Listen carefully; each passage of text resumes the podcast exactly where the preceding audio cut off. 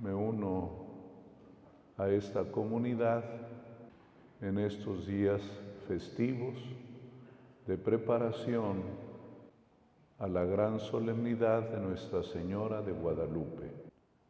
En todo México, es más, en América Latina y en muchas partes del mundo, se celebra con mucho cariño y ternura a Santa María de Guadalupe. Esperamos que el Papa mejore de salud para que el día 12 también allá en la Basílica de San Pedro presida la misa que cada año celebra para festejar a la Virgen de Guadalupe. Si él no puede presidir, seguramente nombrará a alguien para que lo haga.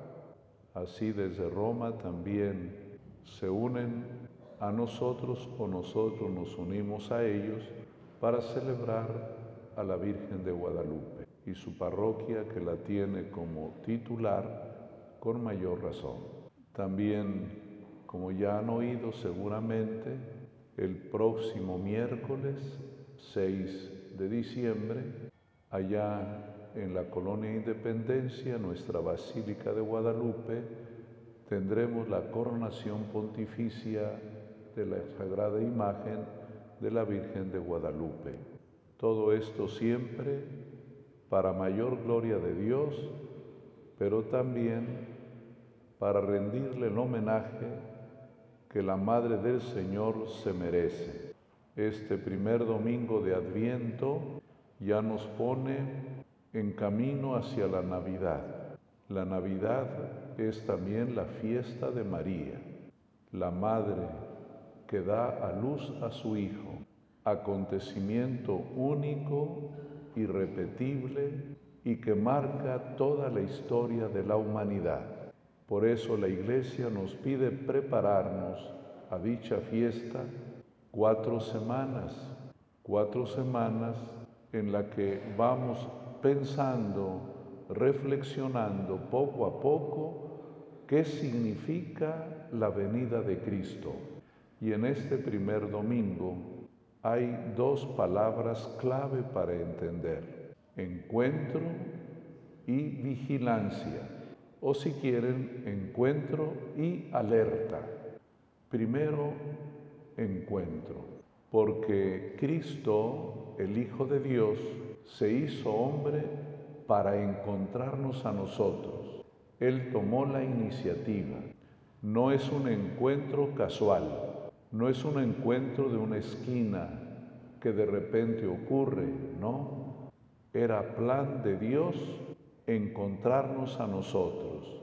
Y por eso también agradecemos a Cristo que tomó la iniciativa de encontrarse con nosotros de una manera única también, haciéndose hombre como nosotros, aceptando nuestra humanidad en todo, menos en el pecado.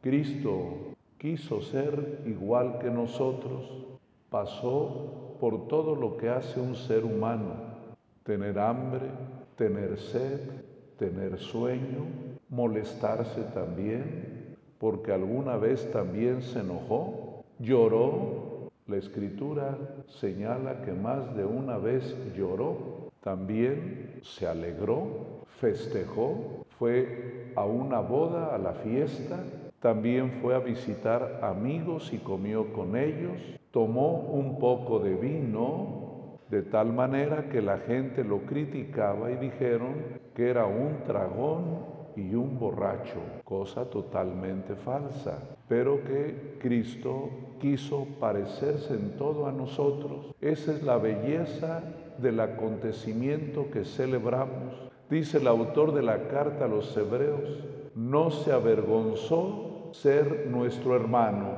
a pesar de cómo somos los seres humanos, tan cambiantes, tan soberbios, tan agresivos, tan violentos, así Él quiso aceptarnos como pecadores.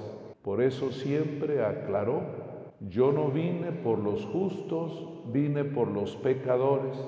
Como un médico, no vine por los que están sanos, sino por los que están enfermos. A ese nivel llega el encuentro de Cristo con nosotros. Qué formidable, que Él recupera nuestra categoría.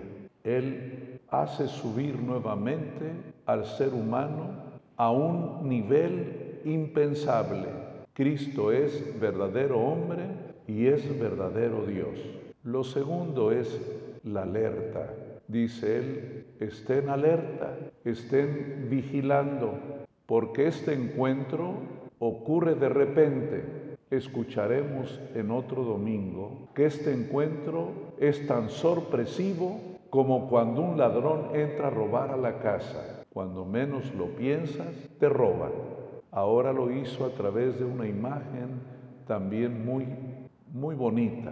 Dice, la venida, este encuentro, ocurre como cuando un patrón se va y deja a sus trabajadores. No saben a qué horas va a llegar. Lo único que les pide es que estén listos para que abran la puerta.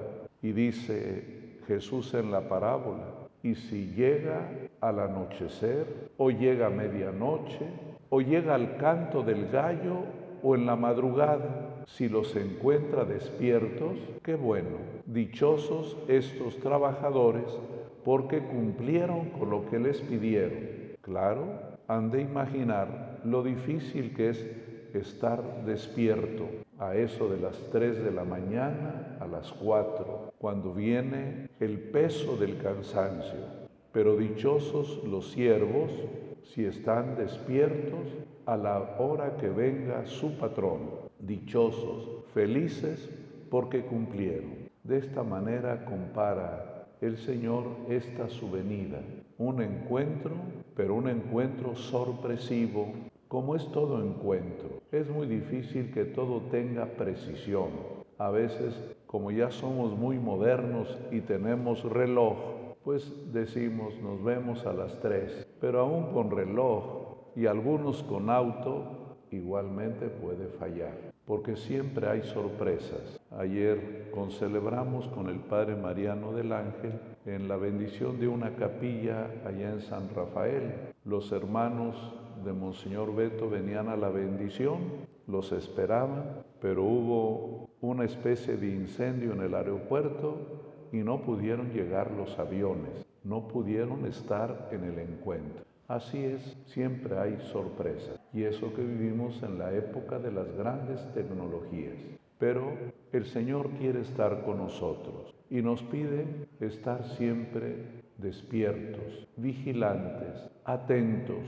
Vamos a pedir al Señor que a su llegada nos encuentre como dijo hoy el apóstol Pablo, dice, hasta el día de su llegada, que nos encuentre irreprochables hasta su venida. Por eso pedimos perdón.